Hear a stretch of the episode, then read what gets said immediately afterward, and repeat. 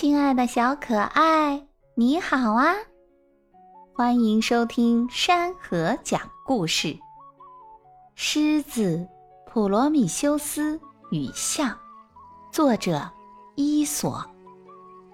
普罗米修斯把狮子创造的高大威武，还给他装备了锐利的牙齿、有力的爪子，但狮子却抱怨说：“可我……”还是怕公鸡。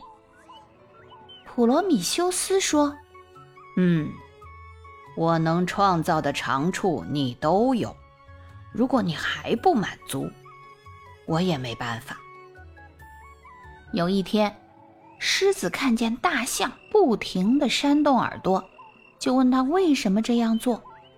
大象回答：“蚊子若钻进我的耳朵里，我就完了。”狮子听后高兴地说：“哈哈，我干嘛还烦恼啊？公鸡总比蚊子大吧？”呵呵，小可爱，是不是很好笑？